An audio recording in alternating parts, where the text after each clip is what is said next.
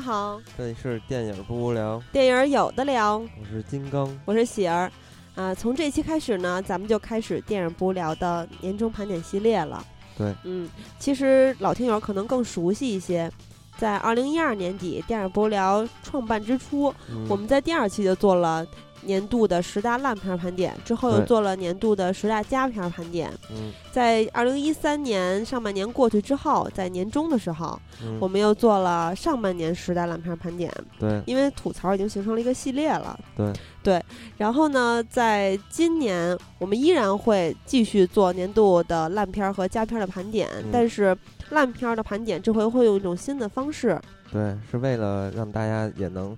参与到我们节目中来，所以我们呃在下个礼拜可能会在微博发出呃投票活动，让大家来投票选出烂片儿的前三甲吧。对，嗯，嗯、也是为了让大家跟我们，因为你们选出来的烂片儿肯定是你们最想听我们来吐槽的，对，啊对，也是相对客观一点。对，呃，所以如果新听友还不知道电影不聊微博的话，那么就在新浪微博的搜索框搜索“电影不聊”就可以了。嗯，嗯，然后请大家在下周的时候关注一下电影不聊微博。对。嗯，积极的投票啊！所以这期呢，我们是来盘点一下一三年中国电影的这些乱象。对啊，其实就是一些奇葩的现象，在中嗯、国电影市场，其实一年一年有很多特别有意思的事儿，也对，有很多特别怪的事儿。嗯，可能这些事儿呢，比较容易被大家忽视，对，所以我们就总结了一下这一年发生的各种各样的，有好的对也有坏的，对，关大键家是现象嗯级的。对，给大家串一下。嗯，嗯，好，那咱们就正式进入这期节目。对，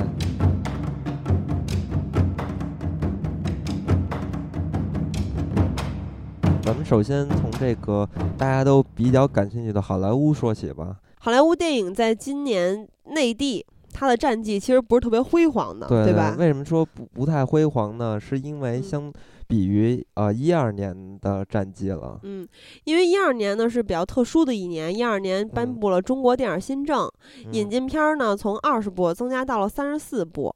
嗯，所以一二年是有一个关键词，就是经常被大家说起，就是对好莱坞来袭，对，而且咱们中国地位导演个个儿都有极点其恐慌崩。溃的一个状态，状就是说中国电影要完蛋了。嗯，嗯，因为一二嗯年确实有很多超级大片儿，还有嗯娱乐性极强的电影，也造成嗯了很多的现象对，啊，比如说《复仇者联盟》这些，还有重映的《泰坦尼克号》，对，对吧？嗯，咱们可以拿数字说话，比如说二零一二年全国票房是达到了一百七十点七三亿，今嗯年的票房截至到目前，因为今年还没有完全过完，今嗯年票房是。大家预测是肯定会突破突破到二百一十亿，嗯呃，去年呢，引进片儿是占到了百分之五十一点六的票房，嗯国产片儿是占了全年的百分之四十八点四，嗯，而今年呢，引进片儿是占了全年票房的百分之四十五，对，国产嗯对片儿占到了百分之五十五。嗯其实大家一听这个去年和今年的数字对比，就可以看出来，嗯今年的呃好莱坞电影儿是市场份额嗯是低于华语片儿的，对，就但二零一二年呢是十年以来引进片儿的市场份额超超过了华语片儿的。对对对，嗯所以这应该算一个转折，一个风水岭了。不知嗯道呃以后几年会什么现象，但是一三年的话，确实这是一个现象级了。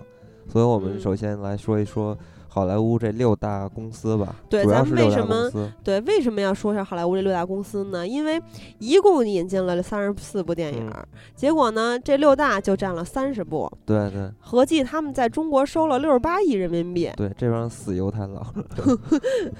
嗯，所以六大公司呢，呃，具哎体嗯咱们可以按公司来细分。对，排名第一的就是华纳兄弟了，因为华纳兄弟有最卖座的。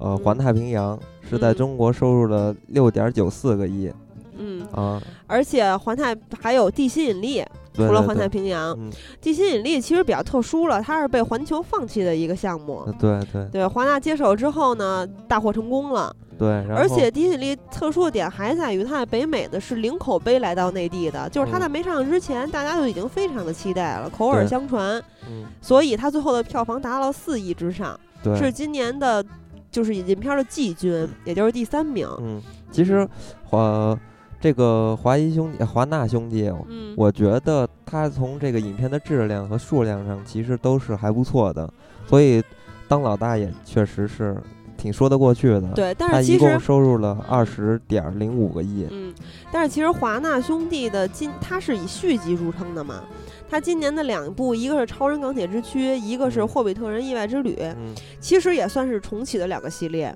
对这两部算是中等卖座，对对并，不是极其卖座。嗯嗯，所以真正把它扶持上去的还是《环太平洋》和《地心引力》。对，嗯，而且呃，其实咱们可以说一下，二零一四年华纳还有什么重头戏？嗯比如说哈，《霍比特人：史矛革之战》。对这个其实内地迟上映了，因为嗯北美是已经上映了，而且对还蝉联了好几周票房榜冠军，对吧？嗯嗯，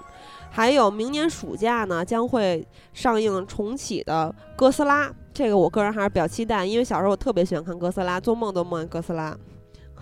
然后还有汤姆·克鲁斯主演的科幻片《明日边缘》，看来阿汤哥最近几年真的是老演科幻片啊。嗯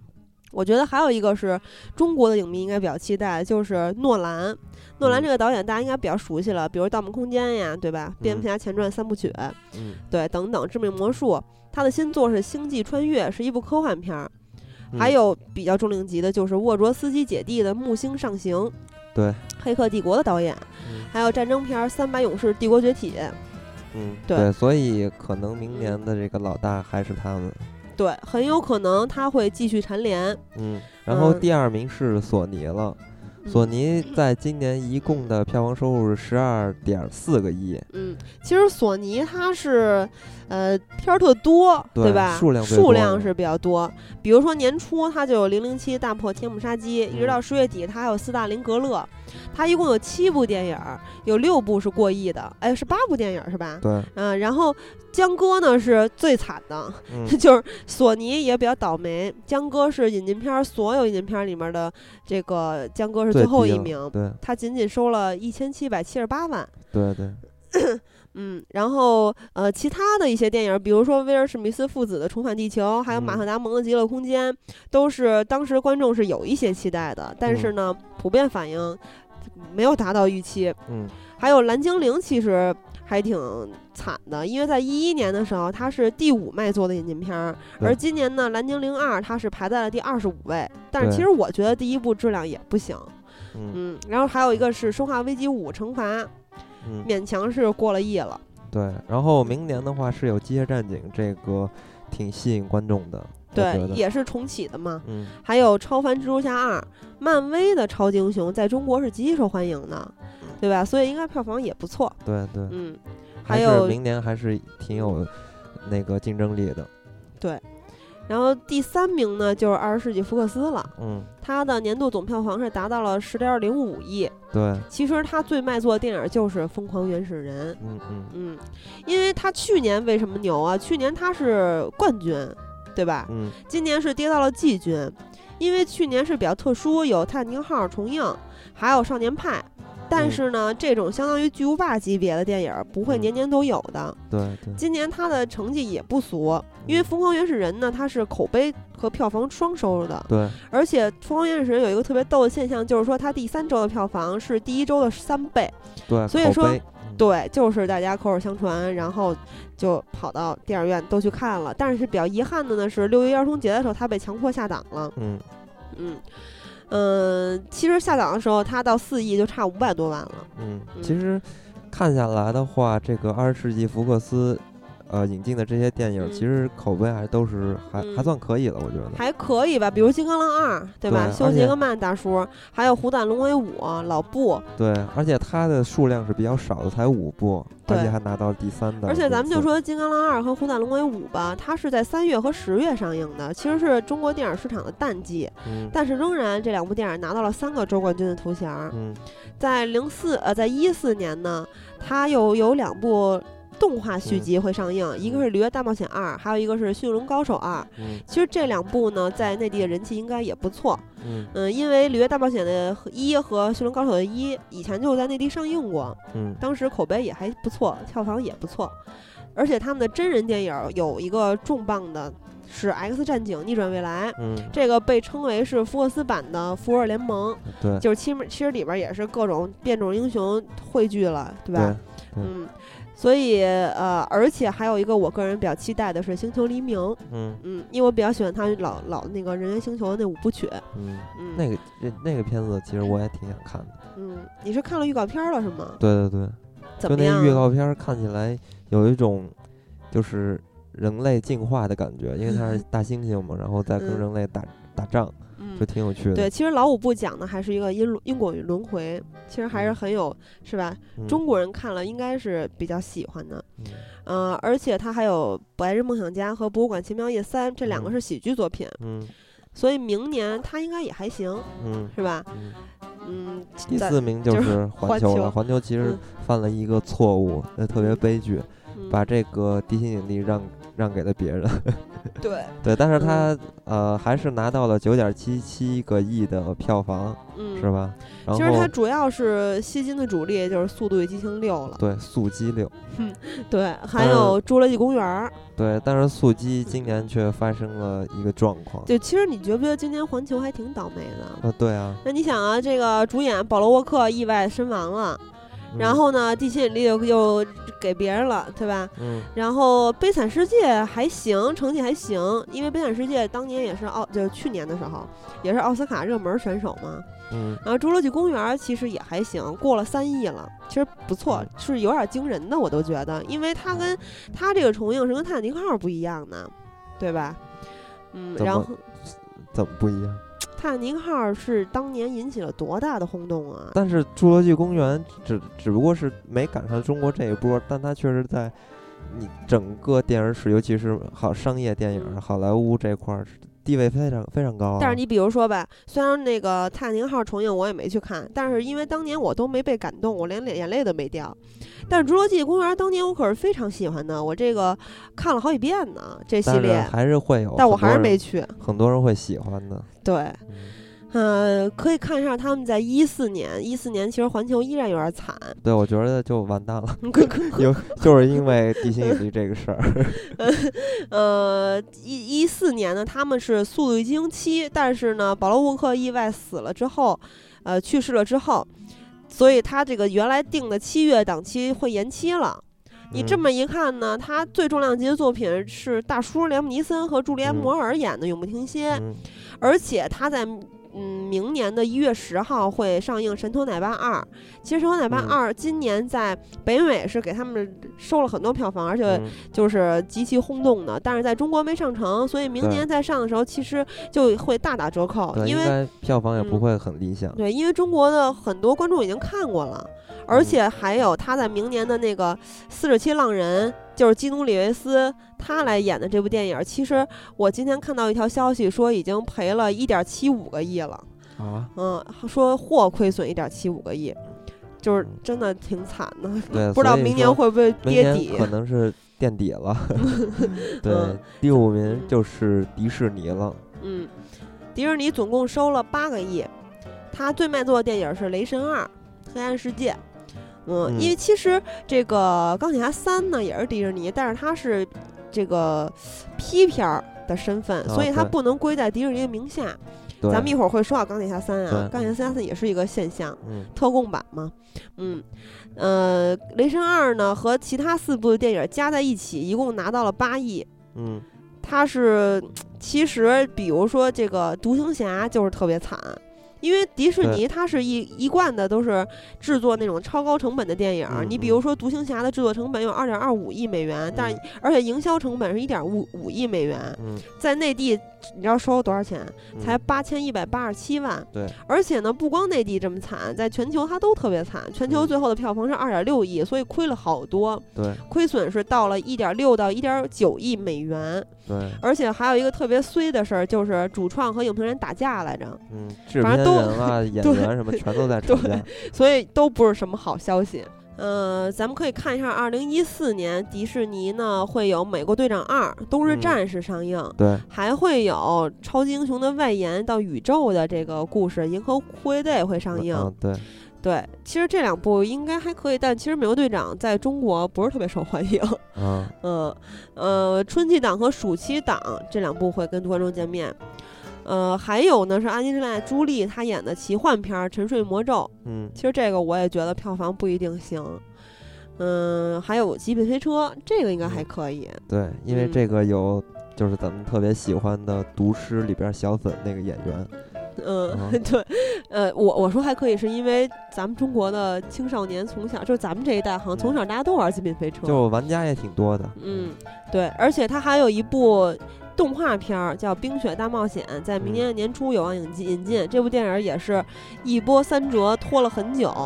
呃，嗯在制作过程中遇到了很多困难，现在终于要上映了，对，嗯然后第六名就是派拉蒙了。派拉蒙，垫底儿呃了。对，因为嗯今年没有没有大制作了，嗯，因为大家都知道主打的变形金刚今年没有，所以最后拿到了七点八八个亿。对，变形金刚是他们的一张王牌，嗯、而且呢，派拉蒙其实是，嗯、比较衰的是，他和梦工厂合作了很多年，嗯，分手了，嗯而且呢，他的老搭档是漫威，漫威被迪士尼给收购了。对，哎，然后不是给买走了，所以他就不太好看了，他的账面儿，对，嗯然后今年他们应该是收入最高的就是《星际迷航》了。嗯，而且他呃，除了《星际迷航》，他还有《特种部队二：全面反击》，嗯，它的数量也是这个六大里边儿最少的，引进嗯片儿才三部，嗯，数据也是最少的。对，二零一四年呢，他们应该会反弹一下，因为对他们的王牌 要上映了，对，也而就是且《变形金刚四》。对，然后在特别亲中国嘛，是对吧？，到中国很多座城市去取景，然后呢，还跟这个电影频道合作去选内地演员。嗯，嗯、还有，其实我觉得还有一部，就是也是在中国有一定群众基础的，比如说我吧，我从小特爱看《忍者神龟》。嗯对《忍者神龟》的真人版是在明年的暑期档将要对上哎映。我记得当时看那个《忍者神龟》，他们可能当时中国人还不知道披萨这个东西，当时嗯他们里边吃的其实是披萨，但是翻译的嗯是馅儿饼， 哦，特特逗。 哦，这我不记得了。嗯，还有一些就是奇幻动作片儿啊和嗯史诗片儿，嗯嗯、还有这个一触即发，也将上映。嗯嗯，还有，其实我比较期待，因为我特别喜欢凯拉奈特利，嗯她和克里斯派恩主演的《杰克莱恩谍战》系列，它是重启的作品，将嗯在一月十七号上映。所以说，有很多人说今年垫底儿的派拉蒙在明年可能会登顶，然后这个哦不我还是保持保留意见。不太可能。嗯，然后这六大公司一共是贡献了三十部电影，还嗯有四部就是来自于狮门影业，对对对嗯，狮门影业是把这个顶峰娱乐给合并了。嗯嗯、其实它是一个中小型的电影公司，在对美国。嗯但是他现在已经有了挑战大公司的实力了。对 他现在是直逼派拉蒙了，嗯而且在中国今年他上映了《金蝉脱壳》《饥饿游戏嗯二》《惊天魔盗团》和《炊烟战场二》，对他有四部电影被引进，总票房是达到了六点一个亿。嗯嗯，还是呃，非常不错的，而其且实他们的片嗯子一直都是特别有特点的。对，其实很早咱们就开始关注师门了嘛，对吧？？从《电锯惊魂》呃，而且有很多人说在，因为师门呢，将来好莱坞的六大公司的格局可能会发生改变。嗯，没准儿将来有有一天，这个中小型的公司壮大成为第七大。嗯嗯，而且在二零一四年呢，狮门的王牌《饥饿游戏三》又会重重回重归对。对，嗯，还有它还有一个同类型的电影叫《分歧者》，嗯主要也是跟《饥饿游戏》比较像，就是青少年的偶像明星，而且走的路数还是科幻冒险。对，嗯，而且呃还有《敢死队三》，就是嗯史泰龙是吧？一帮老家伙又又回来了， 对特别心酸。 对，还有《生化危机》的导演保罗·安德森，他有一个灾难片儿《庞贝末日》将要上映，嗯还有一个科幻片儿是《安德的游戏》，已经嗯定档到明年的一月七号了。所以明年的师门的发展应该也会更加凶猛。对。其嗯实这么看下来，虽说今年可能有由于不各种各样的问题吧，比如排片啊什么什么这些对问题，造成了可能有一些失利。对，因为大家知道咱们中国是有保护月的嗯啊，有一些电影的档期是很差的。嗯呃，其我可以，我觉得咱们可以总结一下，给大家嗯捋一下今年的前三甲和倒数 倒数后三名。嗯第一名是环太平洋，收了六亿九千四百三十万。呃，第二名是地心引力，是四亿多。第三名是速度与激情六。呃，倒数第一名是江狗，嗯，对， 一千七百七十八万；倒数第二名是森林战士，嗯嗯，是四千五百五十二万；嗯倒数第三是悲惨世界，嗯，六千二百九十万。对。然嗯后咱们期待一四年吧，看一四年好莱坞能达到什么样的成绩。嗯，就我觉当得然肯定其还实是咱非常相当，嗯就是相当精彩的。我可我觉得，但是其实我啊肯定还是希望中国电影能强大呀。但是今年的中国电影它票房好，但是有很多是浑水摸鱼的狗东西，嗯咱们一会儿可以仔细的说一下啊。我觉得咱们可以现在可以说一下钢铁侠的事对，儿。就刚才没有说到钢铁侠，嗯，其实钢铁侠大家都知道，今年它在中国上映的时候是用特供版上映的，对，它是有两个版本。嗯，呃，内地上映的是特供版，嗯是有范冰冰和王学圻加盟，而且当时这事儿是被炒得沸沸扬扬对的。，但是其实俩人到最后只不过是在特供版有三分钟的过场而已，嗯，而且范冰冰都没有出现在。另外一版就是说，在北美上映那版里，王学圻好歹还露了两句面儿，但是也是无关紧要的几几句话，对也就几句台词。其实当年的这些，呃，中国的媒体或者是宣传方吧，嗯也做了很多吸引眼球的地方，比如嗯说要呃，就是宣传说有可能王学圻演的这个形象会、嗯呃拉到这个复仇者联盟或者是漫威影嗯业、嗯这些超级英雄里边的世界中，嗯，其实二零一二年的八月的时候，广电总局是对合拍片儿有一个收紧的政策的，就是这个里面说到中国演员是一定要有主演的地位，嗯，呃，所以钢铁侠三它一直是动机不纯的，它是想对以合拍片儿的身份进入中国内地市场，对 因为这样它能挣更多的钱，还能还会占咱们中国的电影的名额。对，嗯结果呢没成功，于是就有了这个新的名词“特供片”。儿”。对，呃，其实他就是想合拍是假的，他想卷卷钱是真的。对，而且特供片儿呢，它是其实它的本质并没有让电影质量往上走，嗯也没有说把咱们中国的元素去打到海外来，嗯，其实就是忽悠咱们中国的一个一个方式而已。对，嗯，所以说这种特供电影啊，而且还会把咱们中国的大量的电影投资去流卷走，嗯还占了咱们国内的市场空间，对对咱们自己的国产片儿形成威胁，嗯 所以就当时这个广电总局的很多领导还有电影频道的，就感觉嗯，特让人耍了的感觉，对，就就就就提醒大家说，一定要严谨抵制这种欺骗的行为。对，因为合拍片儿这种形式呢，其实如果办好的话是非常好的对，模其式。实是应该双赢的。对，就是说，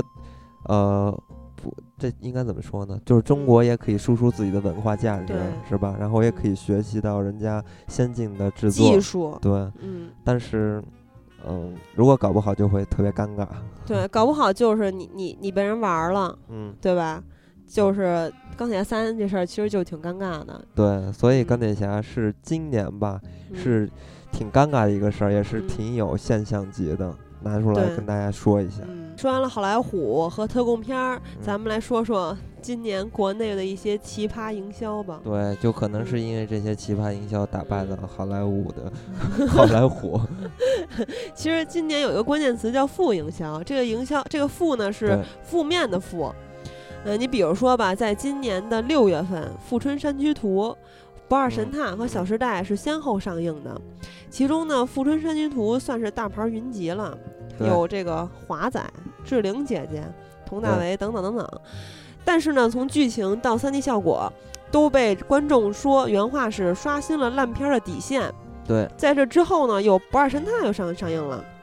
对是剧情也极其空洞，而且文章和李连杰其实演技一直一致是原来是比较被认可的，嗯，但是在《不二神探》里面是极其可怕的。对对，然后就它就变成了《富春山居图》之后的吐槽第二弹。对到了《小时代》全，全整个影影迷都已经疯了。对，呃，说，呃，说最多的是三观不正，还有嗯剧情二百五，对，然后呢，演员个个都表演做作。对嗯，所以这三部影片，咱们就说这三部，它的恶评是极其可怕的，嗯但是呢，票房又是很高的。嗯所以今年就有一个词儿叫“负营销”。负营销是怎么回对事儿呢？就是说这个电影它并不是以本身的高水准来取胜的，嗯而是以集体就是观众集体吐槽，它是制造出一个话题，对，这话题虽然是一个挺次的话题，但是呢，因为这些负面评价和这些话题呢，就带动了很多人的观影兴致，对，他们就会想去电影院看看这部电影到底有多烂。对，就是好奇嘛，对，其实，在咱们第一次做年度十大烂片儿的时候。嗯，就有一些听友在微信公众平台，或者是呃微博呀，嗯还有小窗，或者是给咱们留言，就说，啊、其实我还真的没都看过，但是呢，你一说我就有点想看看这片儿到底底有怎么多烂烂？。对，所以说，我们俩对于这个现象不是很意外的，但是呢，还是比较难过的，因为对之前我们俩还争辩过，就是因为呃，微信公众平台给大家提供了电影无聊的片单，是非常方便的，能查询的。嗯，但是我们在往里输入片单的录入的时候，就争辩过，到底要不要给大家录入烂片儿，就是吐槽系列的片单。对，因为电影无聊的其他所有系列都是给大家推荐佳片儿的，嗯，但是呢，这个烂片儿就其实不太希望大家去看。但是后嗯来争辩的结果还是把片单给录入进去了，不是为了让大家去看，是为了让大家知道这些电影是什么，大家怎么好把它们避开。 嗯，但是很多朋友还是去看了， 嗯对，呃，其实这个是也是完全可以理解的。但是呢，嗯从营销的这个角度来说的话，我嗯是表示非常遗憾的。对，呃，其实。嗯，有很多人说他们是很无奈的，因为嗯这个电影本身又是很空洞的，质量又是很次的，所以他们也没别的办法了。但是我觉得不能用无奈就去干一些操蛋的事儿，你觉得呢？也也不至于吧， 反而，因为首先是因为片子嗯太烂了，嗯，只能是无所不用其极，对，抓但可住一个可点能嗯就玩命的炒。可能这方面我是有精神洁癖，就是我我觉得这个事儿吧，因为你这个副营销你做的一系列的这些话题，只能够让你胜在一时，但是呢。你不能够让你就是你出于长远考虑的话，其实是让你整个这个团队，整个就变得口碑也差，对吧？嗯然后你就是赢在了这一时，而且电影其实应该是一个精工细作的产品，嗯它相对于电视节目，其实话题性只只在那一时，但是电影是可以，对吧？呃，有很多经典的佳片是可以一直让大家传看的。对啊，这就是关键是还是咱们的片子有所限，还有市场有所限。因为好莱坞的电影儿可能它的周期性要比咱们呃中国的片子要稍微长一点儿，因为它可以有相关的产品出现，然后再带动这个资金嘛。但是中国的话就只能吃票房啊，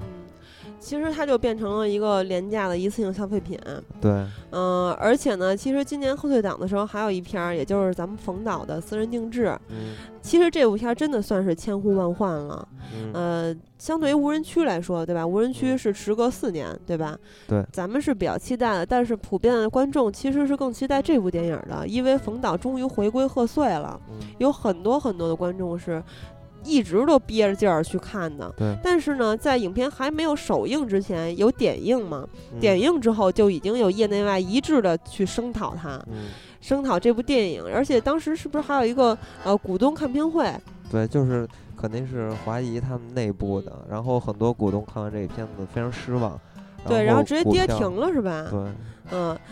呃，上映了之后呢，仍然是一片差评，但是去看这部电影的人是越来越多。对最可怕的是，它是刷新了首周票房的记录，以三点二亿的这个成绩。嗯嗯，而且冯导是前一段儿，就是也就是这周，他接受了一个采访，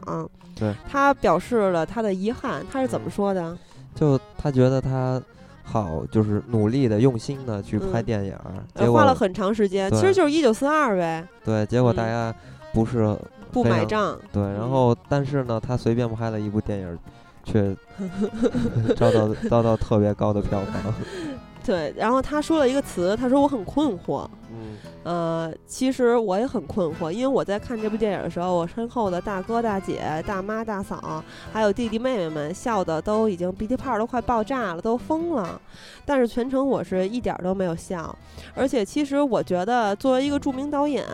呃，其实冯小刚拍这部电影，他是为了还华一个人情儿，对吧？因为他的《一九四二》亏了好多钱。啊，他这么粗制滥造的转出这么一个东西，我觉得作为一个导演来说，应该是有自律的吧？但是这个片子的好像摄影画面还是非常漂亮的，只不过创意的是完全就没有了，都是拿原来的东西。嗯，啊、呃，其实这部片呢，我们就不多说了，到时候呢会在微博发起的投票。里面可能会有这部片子，如果大家都投给他了，那我们就会在吐槽系列里面、年终的盘点里面说一下。对，而且我嗯这部片子到现在还没有看。对，所以你也不好说什么。对，嗯，呃，主要其实我觉得负营销这个事儿，就是反映了咱们这个国产片儿质量、影片好电影儿的稀缺。嗯，还然有后市呢场的这种不健康。对，嗯就无所不用其极嘛，嗯营销。而且还有很多观众是现在是有一个审丑的现象。嗯嗯，其实怎么办呢？其实就是应该是细分这个领域，嗯，对吧？对，而且就是那内呃内部嗯人士要有这种自律的而心。而且大家就是知道这两年电影市场特别好，有很多人是极其浮躁和好大喜功的，嗯，所以就是整个的现在这么一个状态也并不健康。对，嗯，呃，就是自律嘛，然后长远效益出发。嗯，其实还有一些电影呢，是用了更可怕的手段，对，比如说，呃，这个《白狐》，嗯《白狐》这部电影儿，它是呃这个特次嘛，对吧？然后呢，它宣传的时候是用了山东快板儿，嗯，但是呢，这个传统艺术也没有挽救这个电影儿的 票房和口碑。对，呃，还有呢是《光头棍儿》这部电影儿是唐山的奔驰奔驰车主投资的，嗯结果呢，其实这个电影儿的画面。是比较像这个同学间的聚会，然后用 DV 拍了一片儿自娱自乐的，嗯，呃，所以当时在宣传的时候，这个就奔没法这宣是在传了， 4 S 店嗯，呃，搞了一个发布会，对， 特别奇葩。还有光线出了两部片儿，嗯是《光辉岁月》和《怒放二零一三》啊，这两部片儿呢是曾经撤档过，也是还有临阵上档上映然后撤档的，嗯，呃，噱头也都有了，但是票房也没跟上，对，所以就是嗯非常，其实华谊不是，其实光线。光线的电影我从来也没期待过，包括我《泰囧》，我并不认为它是一部质量上乘哦其的实电影。这个光线呢，在泰囧之前一直都是光线出品，就是都是烂片儿嘛，已对啊经成了好像成了一种规则了。对，但是嗯，从这个泰囧之后呢，嗯可能就哎名气大噪了，然后一直在尝试的拍这种呃嗯中小型的电影，嗯，然后呃去卷钱嘛。其实今年还有一个最奇葩的一个宣传，就是刘烨和倪妮主演的《杀戒》。呃，当时是张家瑞和竹青这两个人为了这个烂片儿争导演权。嗯，然后呢，竹青是在媒体发布会上表演了一个所谓的行为艺术，嗯就是他高举飞镖，然后 写写说张家瑞你射我吧。 对，这其实都是各种嗯没有良心的炒作。但是我觉得最孙子最孙子的一事儿就是，今年有一部电影叫《火焰山历险记》，对，它是赔钱的，但是它是孙子在哪儿呢？因为这部电影是在二零零五年由王彤导演执导的，五对月天配音的这么一个露台的动画电影，嗯呃，它是曾经上映过的。对但是呢，那个时候的电影内地内地电影市场还并不像这样风生水起呢，所以这部电影有很多人就并不知道。对，然后呢，他就借着这个陌生的程度，他这部电影儿在市场上嗯，他就是一个公司去投，重新把这个版权给倒腾了一遍。对然后哎，改了一篇名儿，把主创一换，嗯还重新配了个音，就来宣传，就是这么说的：说历时两年，投入一千多万，聘请国内外一百多个专家和团队共同制作，嗯结果就大张旗鼓的让这部老片儿变成新片儿上映了。这你完说全是不是特别奇葩？完全就是无 良，就是无赖这种。然后，呃，最逗的是，有一些媒体呢，把这个事儿给曝光了。对然后制片方又说，说我们是为了挽救胶片儿，用数字化让观众重温经典。对，你说，你说他们小，这就是一小聪明儿，其实这就这就是是无赖。这对，这这就是种就事耍儿无赖，其实就对是这种事儿怎么可能不被人发现呢？对，而且他是完全侵犯了观众的权益了。对，而且你说天天说是呃下各种封杀令的这个审查部门儿，嗯，怎么就没发现这个骗子呢？对，干所什么以呢？暴露了很多问题？我觉得，嗯，我觉得咱们正好说到了审查部门儿，咱们就可以说一说江歌的事儿。对，嗯、因为江歌大家都知道，今年是沸沸扬扬的，嗯他是突然在上映一分钟的时候，突然说有技术原因给嗯下线了。嗯，其实这部电影是咱们特别选的昆汀导演第一次在中对国上映的电影儿对。本来我们是特别期待、特别高兴，嗯就算我看过了，我也想去电影院听遍原声去，因为昆汀原声特别牛逼，对不对？？嗯哎，挺高兴的。结果突然下线了，下线之后呢，呃，说是其实他说是技术原因，但是不是有很多人就说嘛，业内人士说是因为那个生殖器裸露镜头嗯没有删删减，嗯啊，然后他在五月十二的时候复映了。但是复映之后，它的首日票房 特别囧，三对三百七十万，对，嗯、就是非常尴尬，而且嗯你关键把这个东西吧，它一剪，国内外媒体全都就有点乱了，嗯，然后都在说你把这种东西它本身引到中国，其实已经有删减，嗯，然后最后又剪，这样就已其实已嗯经失去了昆汀电影的那些色彩嗯了。对，其实当时很多很多观众都在讨论说，那么这部电影儿我就不想看了，对，因为我觉得它就不是昆汀电影，那我就宁愿自己自己在家看了。嗯，然后其实大家都知道，呃，中国的电影是不能触碰宗教和鬼神的，嗯，也不能出现过那个过多的裸露镜头，对，还有一定要邪不压正，对，还有要远离社会的矛盾问题。对，其实暴力和粗口不是特别特别的去死抠的，对对但对是呢，你又不知道你什么时候就碰着广电总局的这个点了。对，所以这个事情出现的时候，就各界人士，尤其是业内人士，嗯，也都在呼吁倡嗯导这个分级制度的实嗯行。对，嗯、而且其实还有一部电影就是《无人区》了，咱们之前已经说过了，有很多观众，因为它是跟。这个江歌是不一样的，江嗯歌是很多人其实，在上映之前已经看过了，但对无人区是谁也没看过。嗯，对吧？就是所以好多人他在他当时呃这个推迟上映，对吧？延嗯期上映了之后，再重新上映之后，很多人是因为好奇心去看了一看。对。而且看完之后呢，很多人还在说说这个电影我不找明不白出，问题。对，不嗯明白到底是怎么回事儿，为什么会推迟了四年？嗯嗯、所以。就也挺奇挺逗的，而且其实有一件事儿是，他在当时是，嗯，因为无人区的这个背景地是在新疆的沙漠嘛，对，然后呢，就不可避避免的让警察的这个角色缺失，还没有作为，嗯而且当时它上映的时候是赶上了七五骚乱，对这个其实嗯咱们在零号那期已经说到了对，啊，所以嗯这个可能是一个问题。嗯当时他们还回避嘛，就把这个地域性的问题全都抹去了。嗯，而且呃，其实江歌这个事儿也不是首首次的急刹车了。嗯因为之前还有过《浮城谜事》和《银饰》这两部电影儿，嗯，也是遭遇了所谓的技术问题。对，就是反正都是这些问题，然后总是会有人来呼吁，但是后面也都不了。不嗯不了了终之了对，然后之后一直到现在的天注定，这是贾樟柯导演， 然后对，这然个后更别提了。对，拿了大奖，然后在美国都上映了，然后就应该是满载而归了。结果回来发现嗯断绝任何的 消息，其实这个挺悲剧的嗯。所以就是有很多的优秀的电影儿是进不了院线的，对，而中国的电影呢，又是很需要新鲜的血液的。嗯，所以它其实还是在步履维艰的。这个也不是说嗯这怎么说，这事儿其实不太好说。对啊嗯，这个但事是呢情因为这个你事情不是说你真的你去呼吁呼吁，或者是怎么怎么着，他就真能怎么怎么着了。他是真的是步履维艰的一件事儿，但是呢，不能让任何的借口去阻碍这些探索。对，而且还是要勇敢的去尝试，嗯也也只能这样了嗯。嗯，嗯这种东西咱们只能期盼了，然后期盼政策呗。嗯。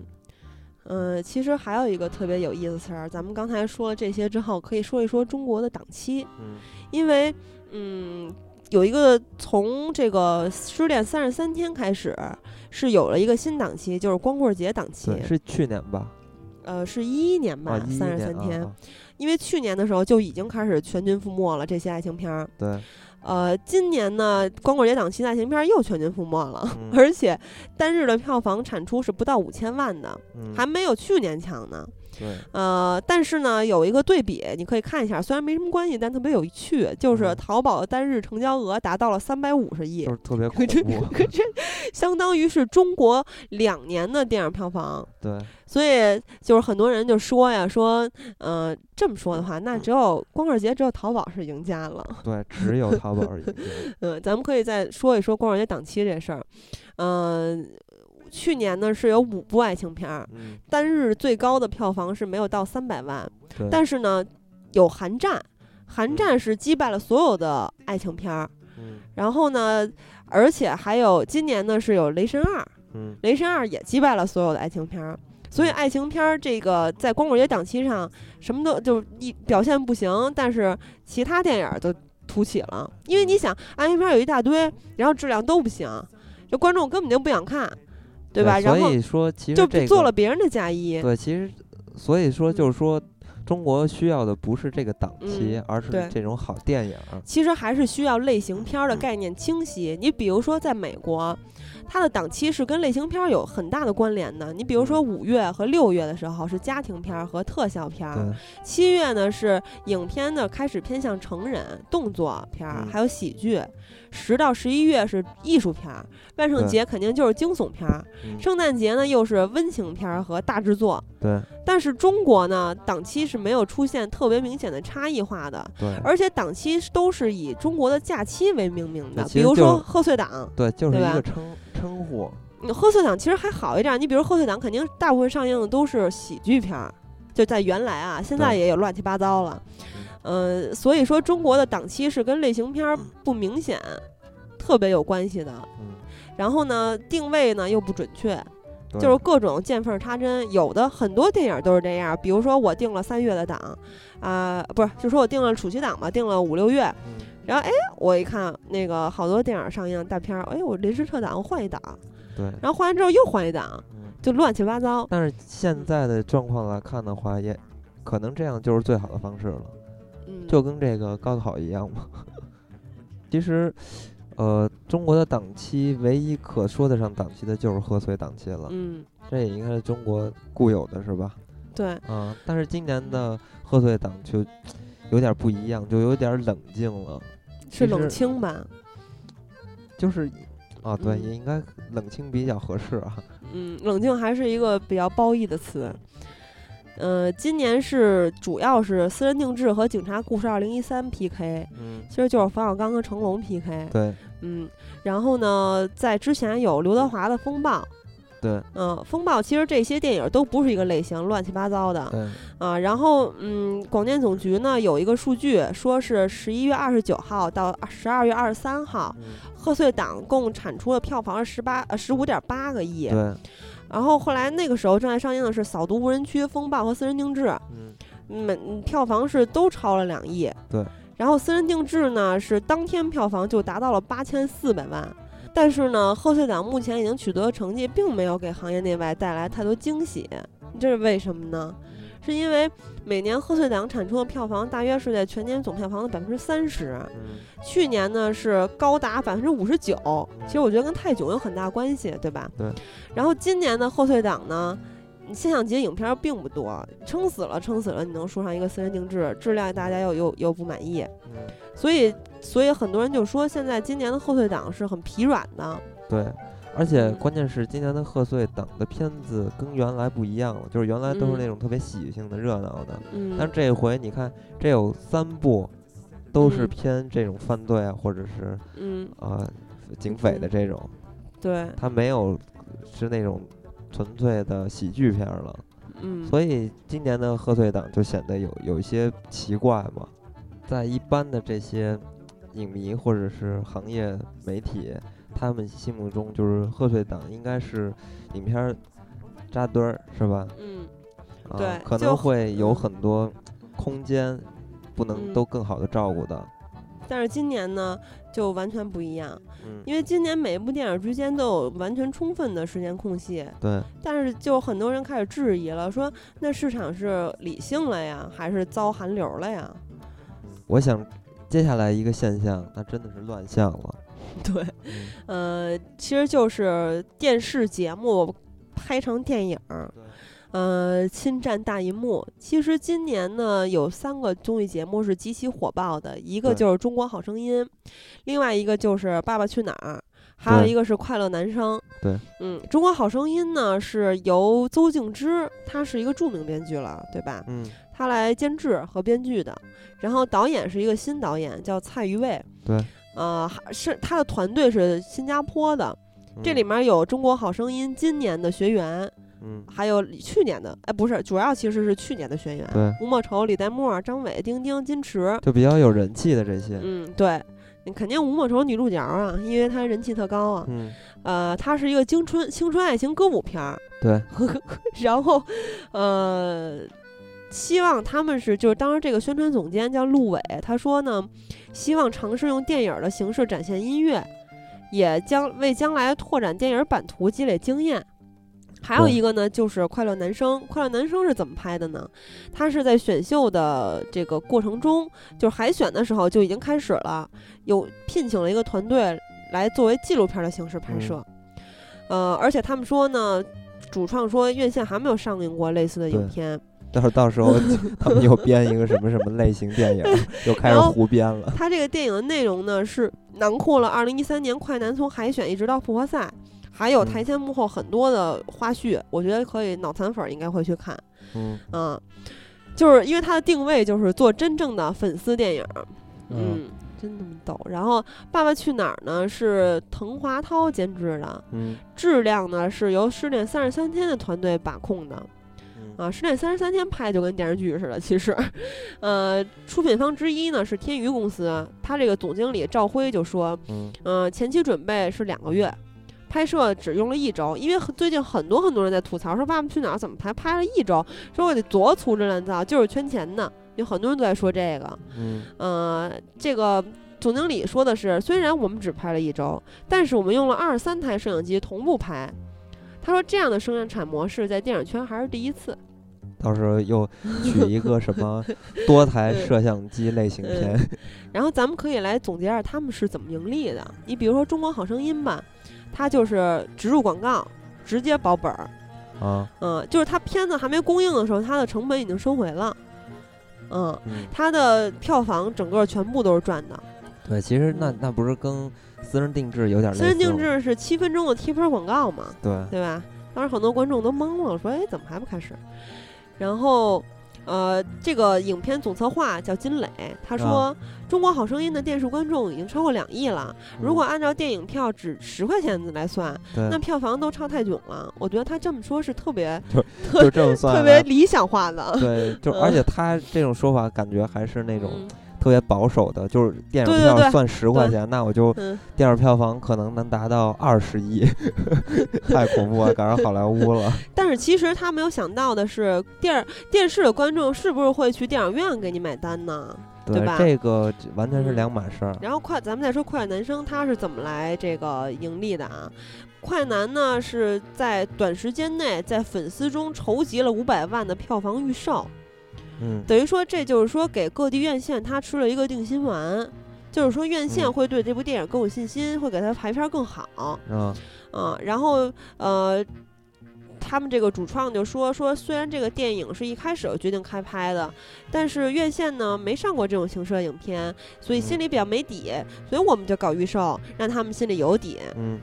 那《爸爸去哪儿》呢？是，呃，首先他们五个小孩儿是没有片酬的，嗯嗯，后来呢，就是这个，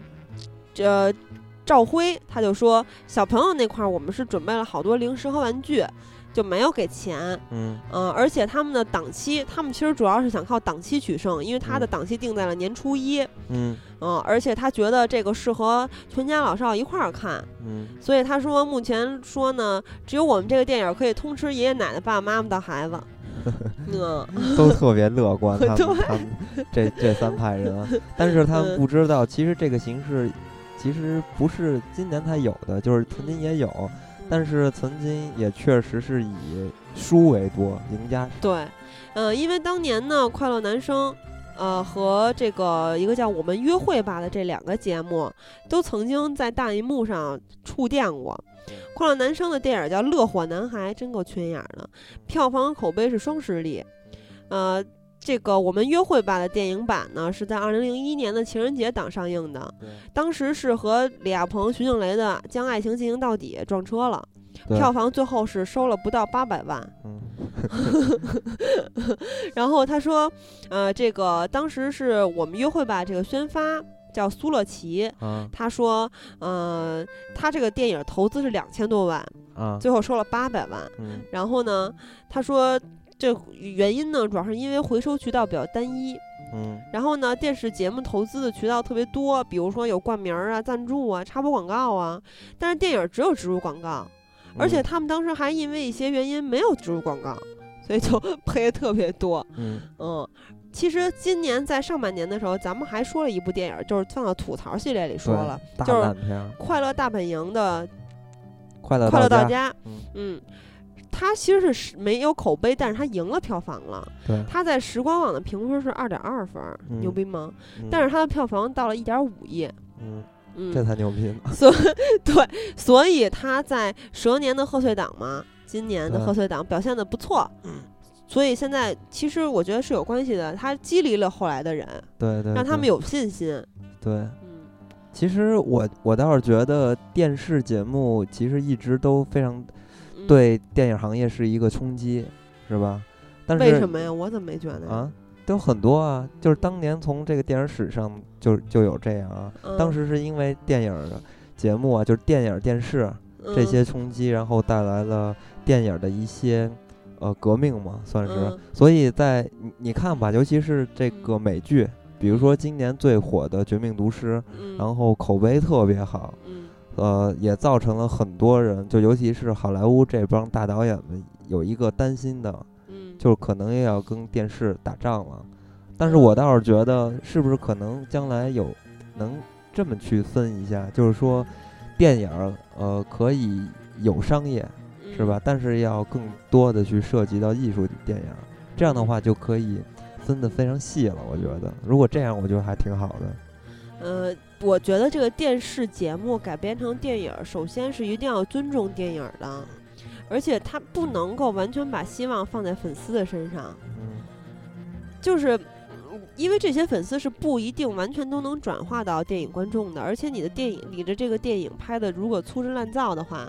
嗯，是没有好的影响的。对，结果嗯第二年、来年再办这节目没人看 了，就是说这个影迷这个东西不能拿来消费，也太不能量化。嗯就，其实他们也是在观望，怎么着能不赔钱？对，然后呢，其他的人就去复制他们这模式。对，说白了嗯就还是圈钱的行为嘛。对，嗯嗯，而且他们还挺自信的，我觉得咱们可以观望一下票房。而且这三部电影儿我都挺想把它们放到烂片儿里，但是我一定要看完之后才敢说。嗯嗯，嗯，然后咱们再可以说一个特别囧的事儿，就是对，其他嗯雷的锋这先些，生。其他的这些 囧事儿了，我觉得也是一些，呃，今年比较逗的现象话题了。嗯，因为大家知道，五十年前毛泽东主席他曾经号召全国的群众向雷锋同志学习。对，然后那个时候呢，就是一个，呃，助人为乐，以这个为就是大家的怎么说生活中的美好时代这种，对 对呃对一个美好的时代。然后大家每天就想助人为乐，嗯，然后向雷锋学习。嗯但是在五十年后的今天呢，毛新宇就是毛泽东的孙子，嗯，毛新宇将军他去坐镇了《青春雷锋》的首映礼。 对，就 是说，当时说的是革命薪火继续相传，雷锋对精神激励后辈。对，但是呢，结非果常在尴尬的是，很多城市零票 对房，啊，我觉得零票房还行，对，这个怎么挺难能得零的。票房啊？而且其实不光这个《青春雷锋》这部电影，今年还有两部电影是扎堆儿凑热闹的，叫《雷锋的微笑》和《雷锋在一九五九》，嗯这两部电影都没公映。对，嗯其实雷锋这个现象吧，或者这个事儿吧，在当今其实已经被很多人推翻了，已经不是曾经的神话了。但是，嗯呃，我我记得我小时候看过一部电影叫《离开雷锋的日子啊，》，这就我非觉常得有这名个儿片子还真是挺不错的。但当然，它的关注点不是雷锋，也不是助人为乐这一点上了。嗯所以，中国的这些主旋律的电影儿，还是需要歇一歇了，想想办法吧，因为主旋律还是需要就有别的。拍了，还还拍呀？但是拍国了外五十年但了是，国外也有很多特别好的主旋律电影儿，但中国的主主旋律电影儿就是受到大家强烈的反抵感。制了。对，嗯，呃，其实还有一个特别逗的事儿，就是咱们在这个其他的小分类里面，咱们说嗯一说，嗯就是翻译这个事儿。啊嗯、因为呃，曾经在今年出过这么一个事儿，是一个名牌大学国际经济法专业的一个小青年儿，叫刘小刘儿。然嗯后呢，他他就是刻苦自己学了六年的外语，呃，六门儿的外语，啊，他翻译了四百多部小众文艺片儿。对，而且呢，他还把这些呃翻译的电影儿放到放到网上去卖。对，两二点九块钱一张，其实很便宜，成对本价嘛，在淘宝上卖，然后被判了有期徒刑三年。 对，然后，然后呢，小刘这个事儿之后呢，就有很多很多的字幕组论坛都关门了。嗯呃，然后呢，其实大家在在这个去年的时候还是前年呀，字幕组还是很火的，对吧？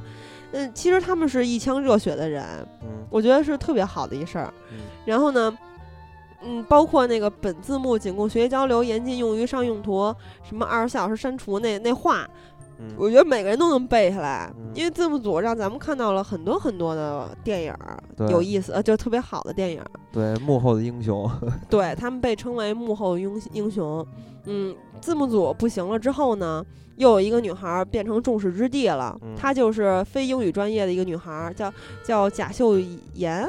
好像，嗯、她是一八零后，嗯她翻译的电影是《黑衣人三》和《环太环太平洋》。啊然后有很多人就吐槽说这姑娘外语能力不过关，把这个电影里的很多话都翻译错了，嗯比如说把“对我温柔点儿”，呃，举那个不是把电影是人口最呃香港是电影是人口最多的地方翻译成了香港是污染最大的地方。嗯然后呢，他还就是弄了好多特别他自己觉得特别接地气的事儿，嗯就是今年所有人在吐槽的这个，呃，什么坑爹呀、伤不起、地沟油啊、等等等等，包括《环太平洋》里面的天马流星拳，嗯有很多人不是在说说这个字幕太突兀，让觉得大家觉得有点出戏嘛。对有很多人对特特别不满意，对觉得他把电影儿这么一个严肃的事儿变成刘老根儿大舞台了。对，嗯，那他确实不怎么样做的，对，就是我也对他这个行为感到深深的遗憾。对，然后还有一个事儿呢是，呃，视频网站的事儿，啊就是你民间字幕组呢被打击了之后，嗯有很多的民间高清资源的下载论坛也倒霉了。嗯比如说，今年出了这么一事儿，就是国内一个蓝蓝光的高清资源网站叫思路，它的啊 CEO 被逮对捕了，嗯而且它的三十个员工啊也也是面临被拘留的危险，对，就挺惨的。嗯而且你记不记得今年有一事儿，就是人人影视突然关关门对了。关了一阵子，呃，关了一阵儿，然后大家都特别恐慌，说：“哎，怎么回事儿啊嗯？”嗯，其实主要就是因为这些事儿。嗯然后呃，这个思路这个公司特别惨，是就是它有几几万部电影嘛，然后嗯呢，比如说它只有《罗马帝国艳情史》和几部情色电影，把他们判成涉黄了，啊嗯，所以说就是。很多评论的人就说，免费电影甚至会员制收费电影的时代结束了，要，嗯。呃，其实我还是挺，就是我觉得对这种知识产权啊嗯或者文化创意这些东嗯西有保护是对的，嗯，但关键是在中国这种国情下，嗯它没有更多的渠道让咱们去接触这种东西，所以嗯你说这个事儿到底是办还是不办，其实挺挺矛盾的。嗯，而且中国观众已经习惯了，就是中国人吧，已经习惯了各种不花钱了，啊，一收费就会特别生气。对，这也是国情嘛。嗯对，比如说但之是前有一个视频网站，我不说是哪个网站，它就要看视频的话，需要下载一个插件儿，嗯就这就没人看了，因为嗯特别麻烦啊。嗯，然后你再一收费，就更麻烦了。但是慢慢的吧，就是随着新的这些影迷或者嗯是呃八零后、九零后，慢慢的变成主流人人群，我觉得嗯这个事儿是有所改观的，嗯也希望将来的，就是咱们中国的电影行业可以少一些这样的乱象，然后嗯市场更健康一点儿。对，其实就是大家要有一个心理适应的过程。对，嗯，嗯，那其实咱们这期罗列的这些乱象囧事儿，就嗯是可能是，呃，大家茶余饭后，是吧？嗯一个谈资。但嗯是我们的初衷还是希望将来电影中国中国的电影市场可以做得越来越好，啊，嗯那本期其实是有一点儿无聊的， 因为都是大量的数字，所以，嗯但呃是，其实电影市场就是因为我本身是网编嘛，呃，其实电影的一些资讯就是电影市场的一些资讯嗯是很有意义的。大家如果多关注一些的话，对会能去分析一些背后的原因，其嗯实是也是挺有意思的事儿。反正接嗯下来大家积极的去参加咱们这个烂片儿的评选，对，我相信这个是非常有意思的。好嗯的 好好的，的，那咱们这期嗯就到这儿吧。嗯，好的再会。嗯，再会。嗯